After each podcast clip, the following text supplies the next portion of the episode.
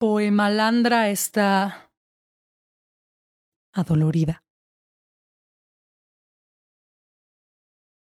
El dolor vuelve al cuerpo para un ajuste de cuentas.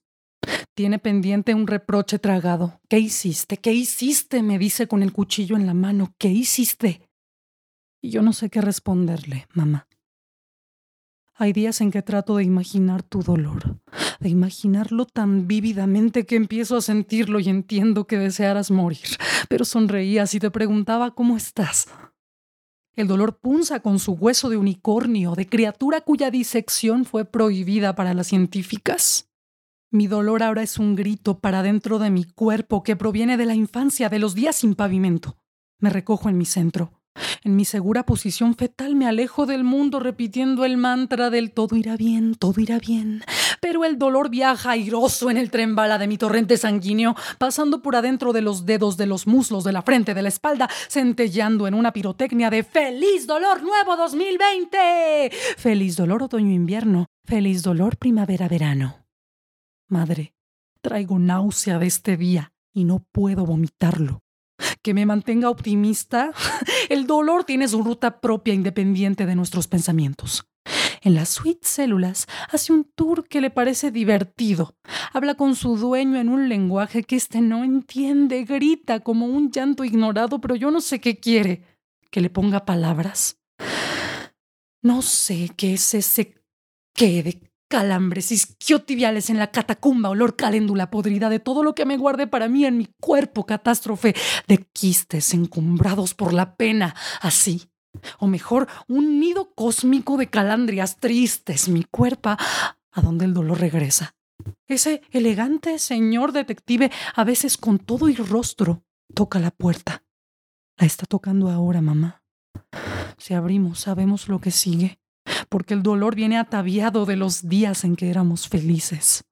Raya por donde pasa y se queda cual huésped incómodo. Le ofrezco un té envenenado para con suerte dormirlo.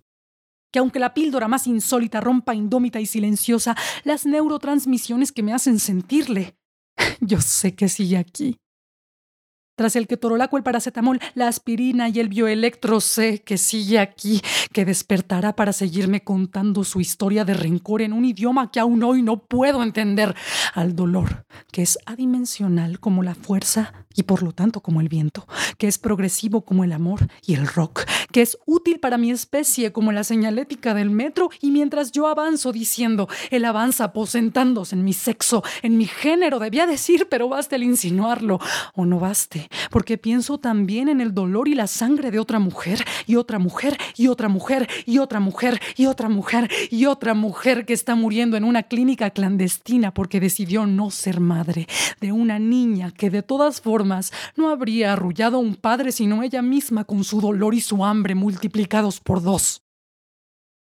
Pero ante eso cierro los ojos, madre, y pienso en tu páncreas hermoso, pantanoso, canceroso, moribundo, y le hablo al mío, ¿cómo estás? ¿Eh? ¿Cómo estás? Y no contesta. ¿Cuándo dejé de percibir lo que soy como animal interno?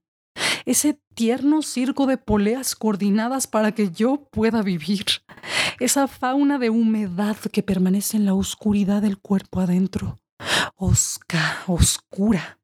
En mi cuerpo casa del terror cuando el dolor vuelve, como ahora.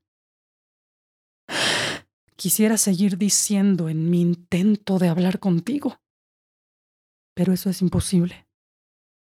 Es imposible porque tú estás muerta. Ahora tengo que abrirle al dolor la puerta antes de que entre por la fuerza y me torne extraña con mis oyentes que están vivos, antes de que él vuelva a irrumpir con su hacha invisible, destrozándolo todo.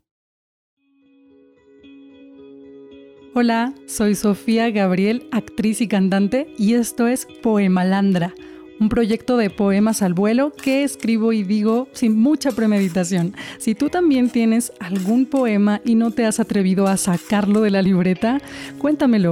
Mándame un mensajito por Instagram a arroba